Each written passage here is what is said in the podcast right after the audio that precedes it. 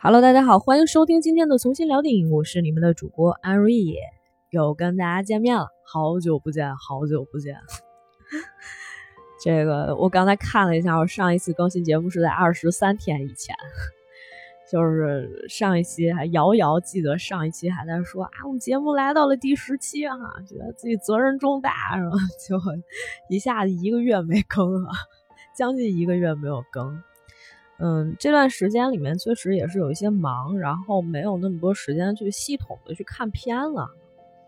然后就上次说完了以后，就觉得嗯自己确实是责任重大，然后就在选片上面，包括可能对于一些片子的理解和阐述上面，可能会做一些呃这个调整。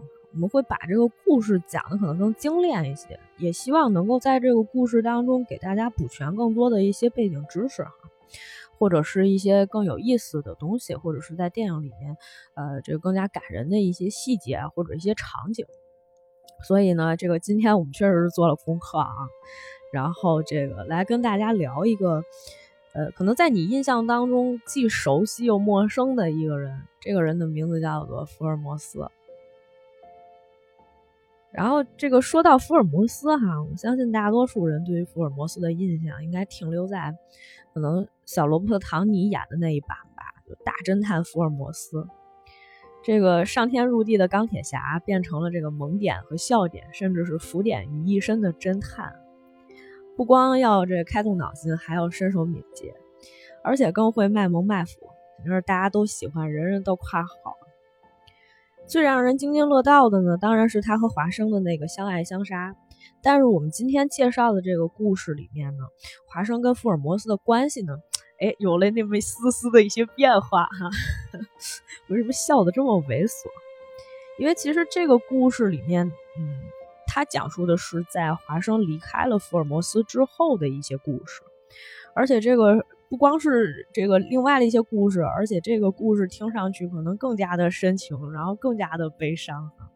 当然，这不是在讲福尔摩斯和华生的爱情故事，让我们来这个慢慢的跟大家来讲一下这部电影的名字呢，叫做《福尔摩斯先生》。福尔摩斯先生呢是在二零一五年的时候 BBC 出的一个呃电影，电影这个片长也不是很长，大概一百零四分钟。呃，是这个由伊恩·麦克莱恩来这个主演的，这个老爷子非常非常厉害哈。之前好像我不知道我有没有给大家跟跟大家就是捎带脚的介绍一下这个这个老爷子哈。老爷子其实是一个特别厉害的一个这个话剧演员，之前有一些经典的这个呃。就是演出都是他，比如说他演过莎士比亚的《第十二夜》呀，然后《麦克白》呀之类的。他其实从中学时代就开始做各种各样的这种业余的这个表演，然后后来呢，也是在呃一九七一年的时候被英国选为这个演员工会的委员，然后一九七九年的时候被授予不列颠帝国指挥官的荣誉称号，之后呢，又在一九九零年受封大英帝国爵士。好，这些我都不知道。然后这个，呃，还之前还演过《指环王》哈。二零零二年的时候，因《指环王》获第七十四届奥斯卡奖最佳男配角的提名。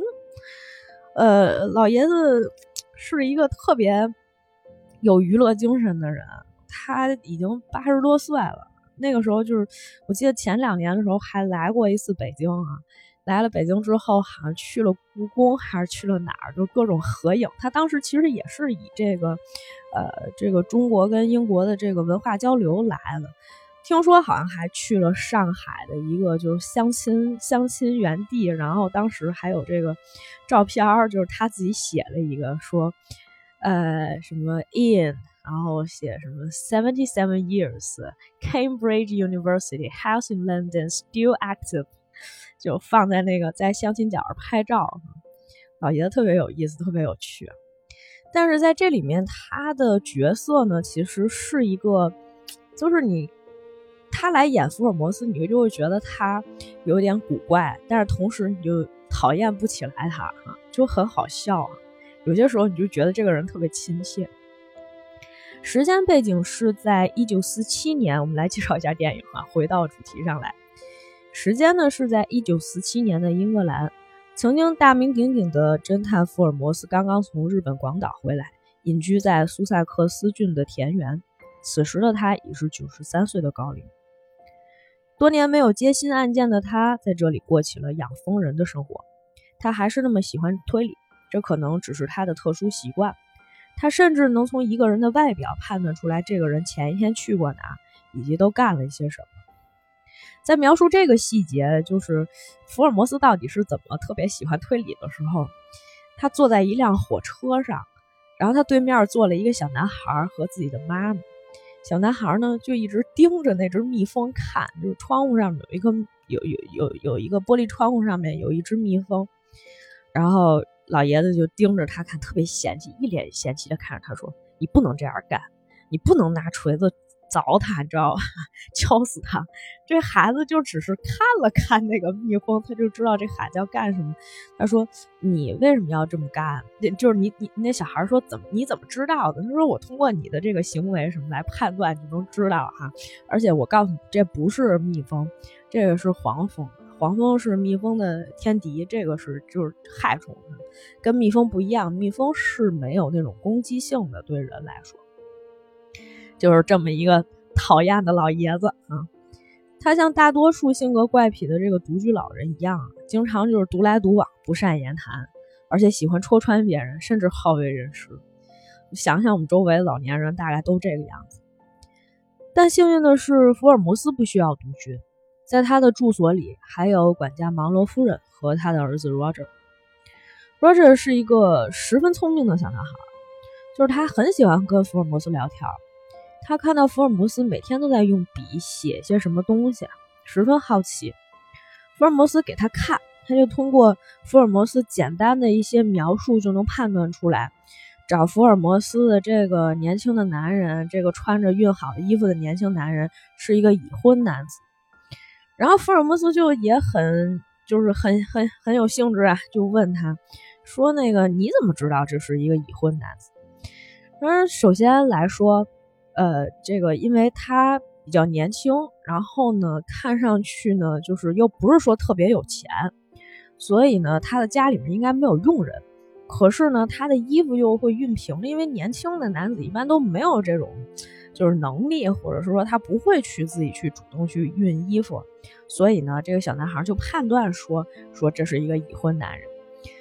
福尔摩斯就说：“哎，行，小伙子挺聪明哈，但是我不是因为这些而判断他是一个已婚男子。”博尔就问他说：“你那你怎么判断？”他说：“一般情况下哈，一个年轻的男的找我来，这个就是说让我去侦查什么案子。”基本上都是为了自己老婆来的，所以他说我知道他是一个已已婚男子哈，这其实完全就是一个经验论。然后，呃，其实这个故事就引出了福尔摩斯在三十年前曾经经手的一个案子，他很想把这个案子的来龙去脉呢都写下来，因为呢这是他职业生涯当中的最后一个案子。当然，还有一个特别重要的理由。是因为多年前华生曾经写过这个案子，就把这个故事写成了一个小说，而且呢，最后拍成了电影，而且福尔摩斯还去电影院看了。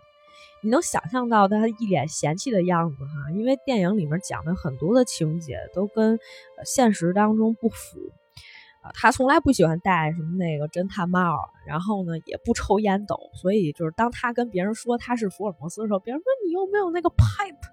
啊，没有那个烟斗，你也不戴那个帽子，说你肯定是个假的，什么就每天在那说，他就说，哎，这些都是虚构的哈，这戏剧化呈现根本就不是他，甚至他这么这么形容这些电影桥段，他就说 absolute rubbish，不是我说，在座的各位都是垃圾。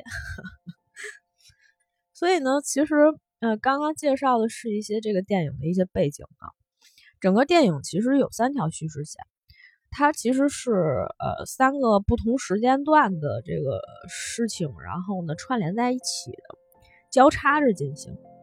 呃，为了我们能够让大家更好的去理解这个片子里面的内容，我们就把每一条线都单拎出来，单拎出来说。首先呢是这个三十年前的这个案子，来找他的这个年轻的这个案主 Mr. Comet。是为了自己的妻子来的。他和妻子本来是那种特别恩爱、过着幸福小日子的两口子，但是，呃，他的这个妻子 Anne 两次呢都在怀孕的时候流产。第一次三个月的时候就流产，第第二次的时候四个月又流产。所以要是再要小孩的话，就可能会有生命危险。医生也不太建议他们要小孩。所以这个 Mr. Commons 呢，也不想再去说让你自己的妻子冒着生命危险再去怀孕。为了能让他的妻子走出伤痛呢，他就决定说这样吧，我还花钱让你去学一学音乐，陶冶一下情操，转移一下注意力。让他学了一个什么呢？这东西叫做玻璃琴。这个玻璃琴到底是什么东西呢？这里面再给大家稍微科普一下哈。玻璃琴的英文名字叫做 Glass Harmonica。啊，我重音都不知道读在哪儿。啊，它是由一系列尺寸不一的玻璃碗由大到小排列而成。演奏者通过用手指摩擦碗边来使之发声，而这一演奏方式最早可以追溯到意大利文艺复兴时期。第一个依靠手指与玻璃器皿边缘摩擦来弹奏曲子的是爱尔兰人理查德·波克里奇。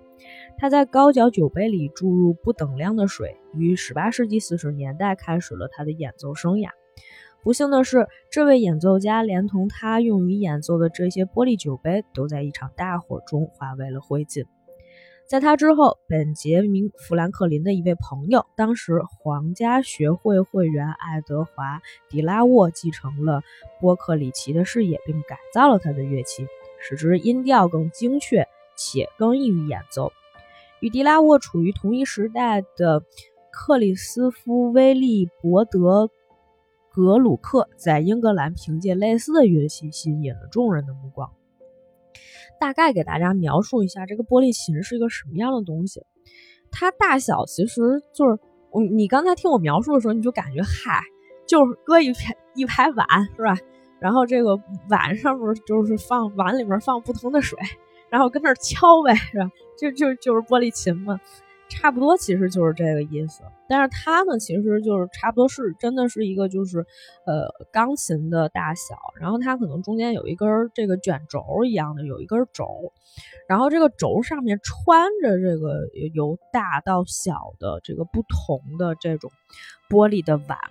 然后这个轴是会转起来的，然后演奏者呢是，比如说你沾一些水啊，然后通过触摸这个不同的位置的这个玻璃碗，然后敲奏出来一些情节啊，就是这样呢，来让大家这个，呃，有有这个这个这个音乐上的出一些音乐上的一些旋律哈，这个就是所谓的这个玻璃琴哈，呃，这个。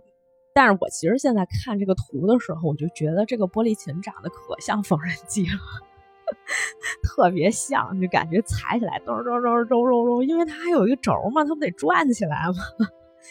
对不起，对不起啊，跑题了，跑题了。然后呢，这个，所以呢，这个案呢就去学玻璃琴了。但是好景不长，在案学了一段时间的这个玻璃琴之后，Mr. c a m e r 发现了一件非常诡异的事情。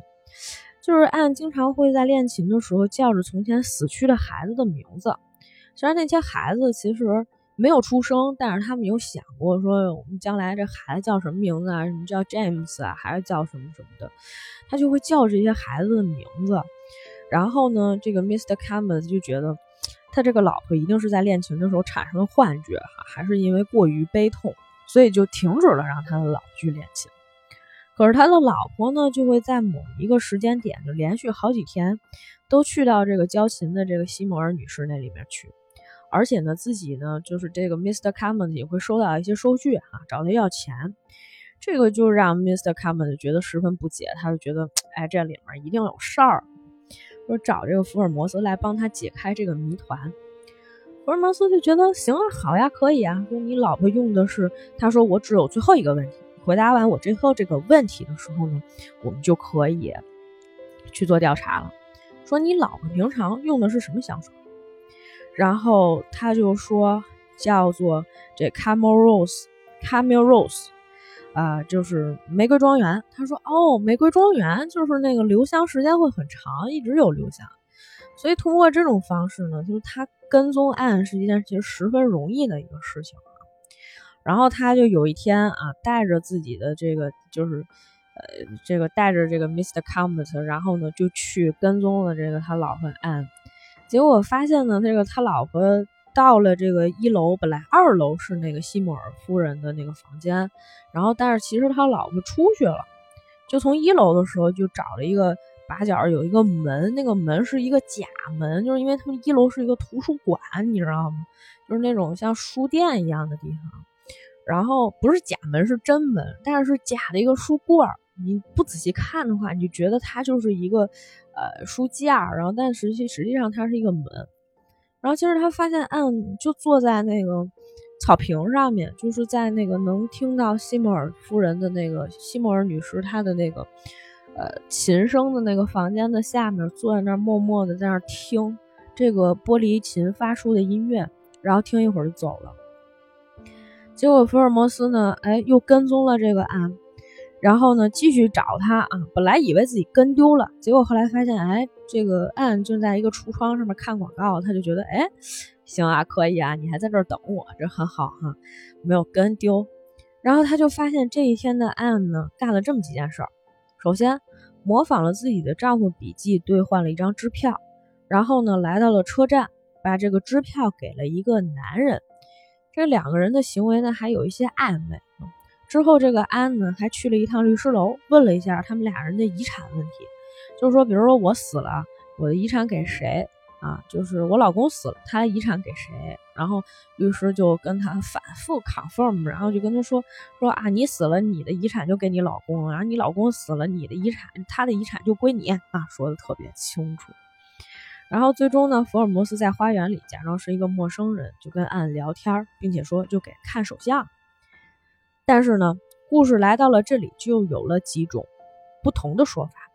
因为实际上，呃，从观众的视角里面，我们是怎么知道这个故事的？是其实福尔摩斯一直在用笔在写，他在回忆这个案子到底当初发生了什么。但是实际上，他已经不记得这个事情了。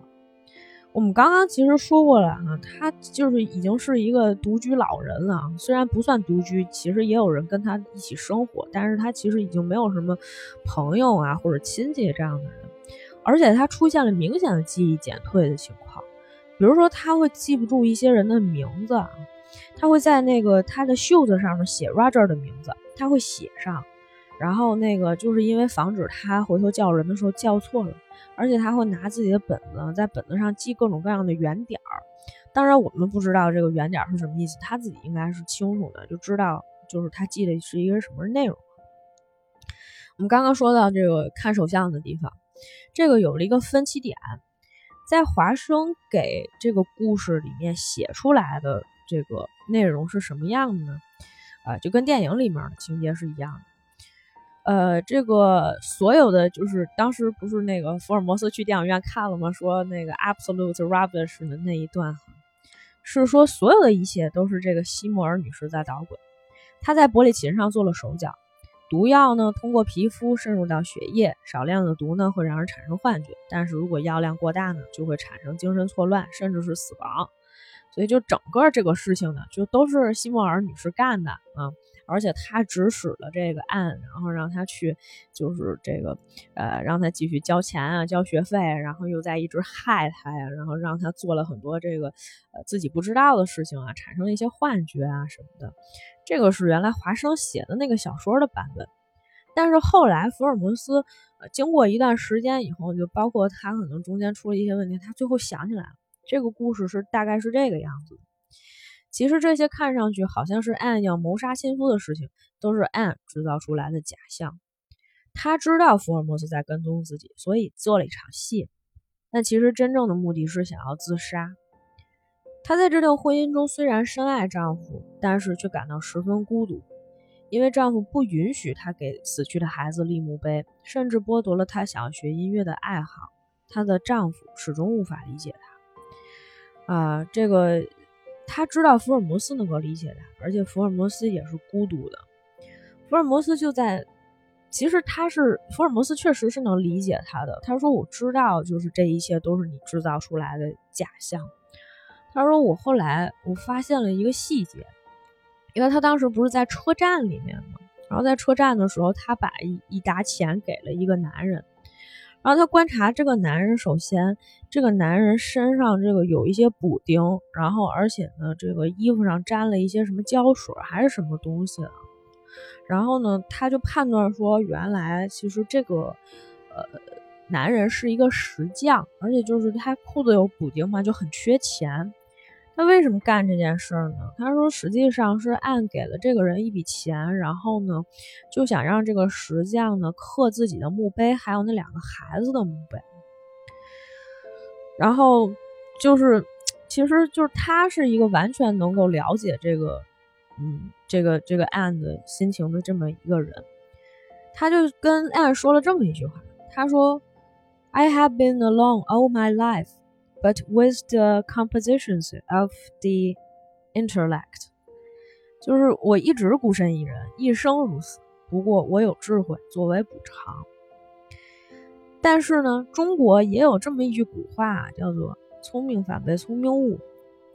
当按提出他说他希望他能跟福尔摩斯一起孤独的时候，福尔摩斯拒绝了他。福尔摩斯跟他讲说：“你还有就深爱你的丈夫。”你应该回家去找他。当时这个案子就，呃，也哭了哈，因为其实实际上除了孤独以外，嗯，她还有一种绝望，因为其实本身她还是爱她丈夫的，这是人生当中一个非常非常痛苦的一件事情。这个在在我们现在在这个戏剧表达里面，其实是是也是一件非常难以让大家去理解的事情，甚至我会花很长的时间去交代这件事情，就是。她和她的丈夫彼此爱着对方，深爱对方，但是她同时又爱着那些她她的那些孩子，但是她的孩子已经不在了，而且呢，这个时候她发现她的丈夫没有办法去理解她，她丈夫不希望让她想起来这些事情，啊，她这么深爱的一个人，但是却完全不能理解她，甚至还不让她去学音乐，还不让她去学这个玻璃琴，就是这么一个情况。所以呢，就是，嗯，按后来听了这个福尔摩斯的话以后呢，他就把他之前买的毒药在福尔面摩斯面前倒掉了，而且他把这个瓶子都直接交给福尔摩斯，他转身离开了。福尔摩斯很开心啊，以为自己结结结结束了一个案子哈，交代完了这事儿挺好啊，就是解决了。但是他没有想到的是，按用了另外一种方法结束了他的生命，按卧轨了。于是乎，索尔摩斯在看到了这个新闻的时候，那一刻开始，他就郁郁寡欢，他就几乎就是一直倒在那个他自己的沙发上，从此以后再也不想接受任何接手任何一个案子。他把所有的这些事情都告诉了华生，于是呢，华生就把这个案子写了下来，但是呢，就是改了这个结尾，因为他不想让。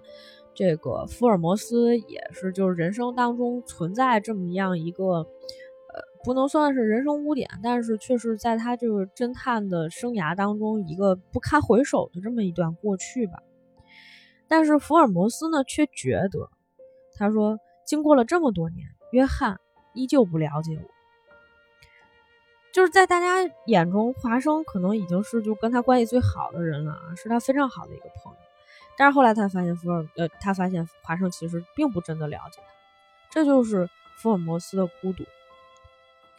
然后这是第一个案子，然后另外一个案子呢是就是我们在刚刚开始介绍这个故事的时候曾经讲过，说福尔摩斯刚刚从日本回来，从广岛回来。广岛大家也知道，就是我们在说这个背景时间是在一九四七年，广岛大家也知道发生了一些什么哈，在这个。就是经过了一些这个核核武器的这个伤害以后，他走在这个街上，还看见有那种女孩儿，就是头部上面就会长出那种奇怪的一些东西哈，这都是这个就是可能是这种生化物上引引起的一些病变吧。然后呢，这个地方也是寸草不生，但是有这么一种神奇的生物，叫做岩山椒，还能够生存。所以福尔摩斯带了一些岩山椒回到了英国，而且这个一直在宣扬说这个岩山椒有一种非常强的治愈能力，营养价值极高，比蜂王浆还要高。然后我们当时就查了一下，我我也看见很多人都在问这个问题，就是福尔摩斯他那个呃，这个这个盐山椒在英文里面，它用的是一个什么词呢？它叫 prickly ash。然后我们就去查一下这个 prickly 嗯 prickly ash 是什么东西呢？它好像就是那种什么美国花椒，你知道吗？美洲花椒，奇怪的东西，大家都在探讨说到底有没有这种东西，但是其实我们也不知道。但是这个回到故事里面，就是本来这个人是请福尔摩斯来的，而且就跟福尔摩斯说我是你的这个书迷啊，我的母亲特别喜欢你。啊，我二十年前，我父亲就是收了一本书啊，这个书，呃，这个非常具有纪念价值。我希望你能够在这上面签上你的名字。福尔摩斯给他签名字了，签完名字之后就跟他说：“可是你这个书根本就没有保存二十年，这不是你收藏了二十年的书，这就是一本图书馆里的书。”他说：“你看这个扉页上面还有那个就是。”那个就是图书馆里面不都会有那个就是藏书，它不是会有贴的一栏，就是谁借阅了什么时间借的什么时间还。那你看贴这个条的那个浆糊，这还留着痕迹呢。说你到底为什么找我来？原来呢，就是这个日本人他的爸爸原来是一个驻英大使，然后他爸爸呢就在很多年前曾经送给过他两样东西。呃，第一样东西是什么？我还不记得，我忘了。然后第二样东西就是一本书。然后随着就是给他这本书的时候呢，同时呢就跟他讲说，我认识了一个人，这个人就叫这个呃夏洛特·福尔摩斯。然后呢，就是呃我跟他就是有一些呃什么交情啊，他跟我聊了一些什么什么话呀，就类似这些，就是很普通的一个信件。从那封信以后呢。呃，他的爸爸就失联了，失联了二十多年。他的母亲现在身患绝症，他特别想知道他的父亲到底发生了一些什么。然后福尔摩斯就跟他讲：“我从来没有见过这个人，我从来不知道有这么一个人，什么驻英驻驻英大使什么的，我也没见过他。”呃，我觉得这就属于那种他他就说的特别直接，他当时就说：“嗨。”你爸无非不就是抛妻弃子，这种人很多，他绝对不是第一个以牺牲为幌子来掩饰自己怯懦的人。那从这些点上来说，我当时就说，哎，福大爷可以列为我的直球男友无情商行为大赏第一名，太厉害了，真的就是他确实是那种就是在逻辑上面就是天衣无缝，不管是什么样的事情，然后他很聪明，他一眼就能知道，但是这人真的没有情商。就刚才我们说的这两件事情，是两条在现实时间线里边重叠起来回忆出来。福尔摩斯就是在这个过程当中，其实他也是慢慢的在想起来案那个呃案子是如何了结的。但是他后来就是发生了一个转变，这就是第三个故事，这是关于 Roger。Roger 这个孩子其实特别聪明，他可以算是福尔摩斯的忘年交，他帮福尔摩斯养蜂。甚至是开始帮福尔摩斯找回那些失去的记忆，但是有一点，就是他的母亲似乎不喜欢他这样做，也不太喜欢他接近福尔摩斯。甚至在福尔摩斯生病的时候，母亲都会跟他说：“哎，我找了一份工作啊，听说你的那个姐，就我有一个姐姐，我有姐妹，你的一个阿姨，我怎么介绍亲戚介绍这么清楚？你的那个阿姨哈。”那个在普斯茅斯那边认识一个，就是那种，呃，小酒馆还是什么小旅店的一对夫妇哈，他们那边呢在找这个管家，而且呢还有这个擦鞋的，像或者是什么给帮人家提行李的那种啊，这个呃小服务员都需要。那咱们等那个福尔摩斯先生好了，咱们就搬走。然后因为这事儿，Roger 就特别生气，就觉得说你为什么一定要搬走，就是不愿意让我跟这个福尔摩斯先生交往。有一天，就是直接在福尔摩斯面前跟他妈妈大吵了一架。为什么吵那一架呢？是因为他当时就跟福尔摩斯在那儿聊天儿，然后呢就跟那个他就他妈正好过来跟他们说话，他就说：“哎妈，我跟你讲啊，福尔摩斯先生特别神奇啊。”就是你在他这个身边转一圈，就是他看你一眼，他就知道你今天去去了哪儿，去干嘛了，知道吧？这个技能不是之前我们已经介绍过了吗？然后这电影里面又用了一次。然后之后他妈就本来就不太想干这个事儿，他就说：“哎，你别不信啊，说你试一试。”他说：“你转一圈。”然后福尔摩斯呢就也挺无奈的，因为就孩子要求的嘛，他就不得不说：“他说哦，是这样的。”他说：“那个，因为你裙边上面沾了一点这个煤的那个渣子，然后呢，就是从这个地方，从咱们这个镇上面能够去到的，就是直达的这个，因为他不是早晨去的，他这中午就就回来就很快嘛。他说能去到的地方只有普斯茅斯，所以你今天上午呢去了一趟普斯茅斯，而且去见了那个小酒小酒馆的两个夫妇。”啊，你是去面试工作的，因为你看从你的这个头发呀，还有你的这个衣服的这个打扮来看，是希望给人家留下一个好印象。所以呢，对方其实应该就是给你 offer 了，而且你也答应他们了啊。所以呢，你现在这个才匆匆忙忙的，但是呢，你没有去看你的姐姐，因为福尔摩斯知道他跟他姐姐关系不好。他第一次说他他有个姐姐在普斯茅斯，他说。你还有一个姐姐是吗？就是这种语气啊。他说：“但是呢，你没有去看你的那个姐姐，因为你本身就可能跟他关系可能就一般，所以呢，就是你以这个照顾我的名义，你就找了一个借口，就赶紧就回来了。”然后 Roger 一听这个就生气了，就问他妈说：“你是不是接受了他们给你的 offer？” 然后他说：“啊，对对对，是接受了。”然后福尔摩斯就说：“那你们什么时候开始啊？”他说：“啊，下周一我们就开工。”而 Roger 就特别生气，他就觉得说说你干嘛非得要这样？他说，你说我这好好的，而且你你又不让我念书啊，恨不得天天什么都不让我干，就非得让我去给人家擦鞋，这都是为啥？就是觉得说啊，你看你说那个啊，他连几个字他都不识，然后把他妈妈说的就特别羞愧难当哈，他妈妈就哭着就出去了。这个时候福尔摩斯就说你你。跟这孩子说：“你赶紧去跟你妈道歉。”他说：“为什么？”他说：“我告诉你啊，你不去道歉，你会后悔的。”结果这个孩子呢就去了。去道歉的时候呢，他才发现说为什么他妈妈就是一直不喜欢他这样，是因为就是我们没有说过 Roger 的父亲对吧？Roger 父亲在战争的时候就已经去世了，就是因为那个时候本来哈。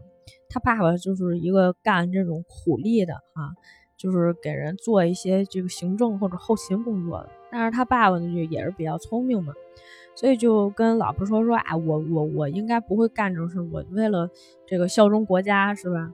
我就将来开飞机多帅啊啊！你去开飞机，结果他真的去学了开飞机，而考上了飞行员，去开飞机，然后就是那个皇家什么什么军队的第一批。刚上飞机第一天就被人打下来了，就在战争中牺牲了。所以他妈妈特别不想让他去，就是显示自己的才华。他希望说你就就平庸一点哈，你就这样，就是就能安安稳稳的就过这一辈子就得了啊。然后呢，这个当然母子之间的关系呢就有了一些缓和，而且这个时候就是福尔摩斯也终于明白了一些事情。就包括他后来想起来那个案子，那个案子到底是怎么回事？在故事的结尾的时候，Roger 因为要抵抗这个大黄蜂，差点连命都没了。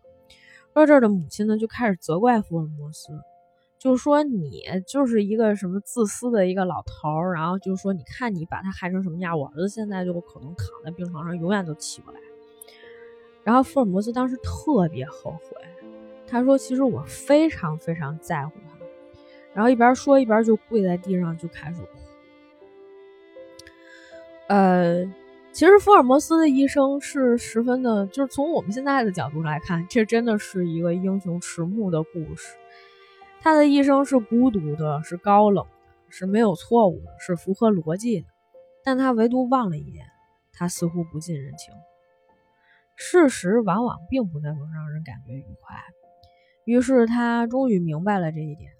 给远在日本的那个男人，就是找自己爸爸的那个男人，写了一封信，编了一个故事，说他的父亲呢一直都在为英国效力，当年曾经找过自己，就说我想为英国国王效力，只是呢这个事情不能让他的妻子和儿子知道，所以呢福尔摩斯，呃才给他找了一个理由啊，让他去写了一封信啊，给了自己的儿子和自己的老婆。有人说这是一个福尔摩斯找回情商的故事，但是呢，我倒觉得这就是一个英雄暮年的悲哀故事。因为正是从前的正确所带来的不正确，不是所有人都能接受的。这似乎是在推倒我们从前的世界观、价值观，重塑一个新的自我。这是一个什么样的过程？就是你知道，比如说你你信仰了很多年的一个事情，我一直坚信就是什么呢？事实胜于雄辩。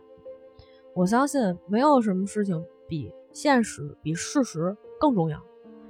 但是你后来有一天发现，呃，不是所有的事实都应该被接受，也不是所有的事实都应该，呃，就是这个完完全全的，就是告诉别人或者展现给别人。这就是我们原来说的 little white lie 嘛，就是小谎嘛，撒的那种小谎，为了让别人觉得心里面舒服一点。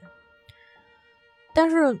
你知道，对于一个九十三岁，比如说对于一个九十三岁的老人来说，你像对于像我这种三十多岁的，呃，这个中年人来说，我从前奉行的一个理论，然后或者我从前奉行的一个人生信条，然后在这个时候突然有人告诉我说你这是不对的，啊，或者是你看你现在你之前按照你的这个原则去做的事情，你最后得到了什么，啊？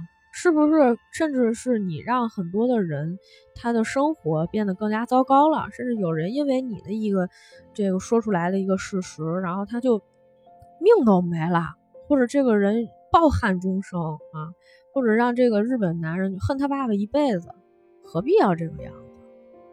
九十三岁的时候，这个人才明白过来这个道理，他觉得自己是孤独的，他觉得华生又不了解他。简直了！我跟你讲，这是，但是他能够在越过这样的一个坎儿，翻过这样的一个呃人生当中的这么一个怎么讲呢？转折点吧，或者是说一个新的阶段，晚吗？不晚。对于九十三岁的福尔摩斯来说，这并不太晚。所以，对于每一个人在经历了不同的阶段。然后在不同的阶段有一些全新的认识，我觉得都不算太晚。呃，所以这个，这就是我今天给大家分享的故事。至于说有什么这个个人的感受呢，我们留到以后的节目再慢慢再聊，好吧？好啦，感谢大家收听今天的节目，就到这里啦，下次再见喽。